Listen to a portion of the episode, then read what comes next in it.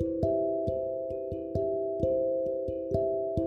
Hola de nuevo, ¿cómo están? Hoy estamos a sábado 15 de agosto del 2020. Hoy me estoy inspirando en un artículo de Vogue, de, de, una revista que sacó de Vogue México, precisamente llamada, llamada Amor, Miedo, Optimismo, Ira, Gratitud, Tristeza, Felicidad, Frustración, Alegría, Sentimientos a flor de piel. Vivamos nuestras emociones.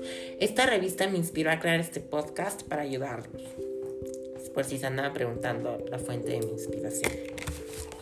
Y precisamente hoy quiero leer un artículo de esta, de esta edición de esta revista que verdaderamente me impactó y me marcó. Se llama Rostros del COVID-19.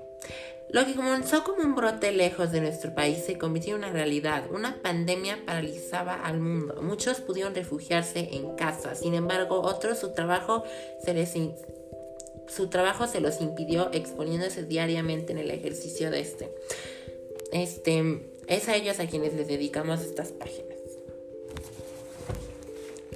Eran principios de marzo y comenzábamos a escuchar sobre el brote del nuevo virus desconocido que, que llamaban COVID-19. Este surgió en Wuhan, China disculpen, me estoy quedando sin voz, y comenzó a expandirse en algunos países de Asia y Europa. Se sospechó que se convertiría en una pandemia y así ocurrió. En México muchas personas le enviaron, las enviaron a trabajar desde casa. Lo más importante era evitar el contacto físico con otras personas y ahí comenzó oficialmente la cuarentena.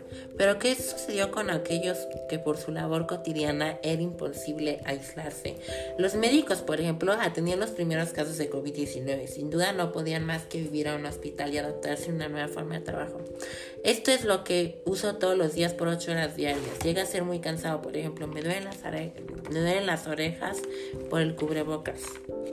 Mi día a día es totalmente diferente. Ahora me pongo esta indumentaria para atender a los pacientes. Es caliente, incómodo y los gogles me marcan la cara. Comenta la doctora Carmen Espinosa, infectóloga, que no duda ni un segundo en atender a sus pacientes todos los días. A medida que avanzó la pandemia, este, llegó la crisis y afectó a muchas industrias. Los restaurantes cerraron sus puertas, pero algunos continuaron ofreciendo servicio para llevar a los profesionales para llevar, los profesores siguen impartiendo clases vía remota, los servicios de intendencia y vigilancia en los supermercados que nunca se tuvieron. Incluso se crearon nuevas iniciativas altruistas como Cocinamos México para ayudar a quienes más lo necesitan en un momento tan difícil.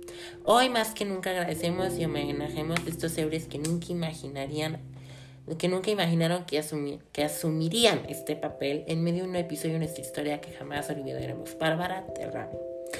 Ok, mi inspiración para llamar este podcast Sentimientos a Flor de Piel fue esta edición de la revista Vogue, no lo voy a negar, esa es la verdad. Y quiero que ahorita reflexionemos en el artículo que les acabo de leer. Que a, quién le, a qué personas les podemos dar gracias que están luchando, luchando para que nosotros podamos estar sanos en esta pandemia. Yo le daría personalmente las gracias a los médicos porque estos son los responsables de que la raza humana siga en pie. Entonces, pues no tengo nada más que decir al respecto. Pensé que este artículo era muy interesante compartirlo con ustedes.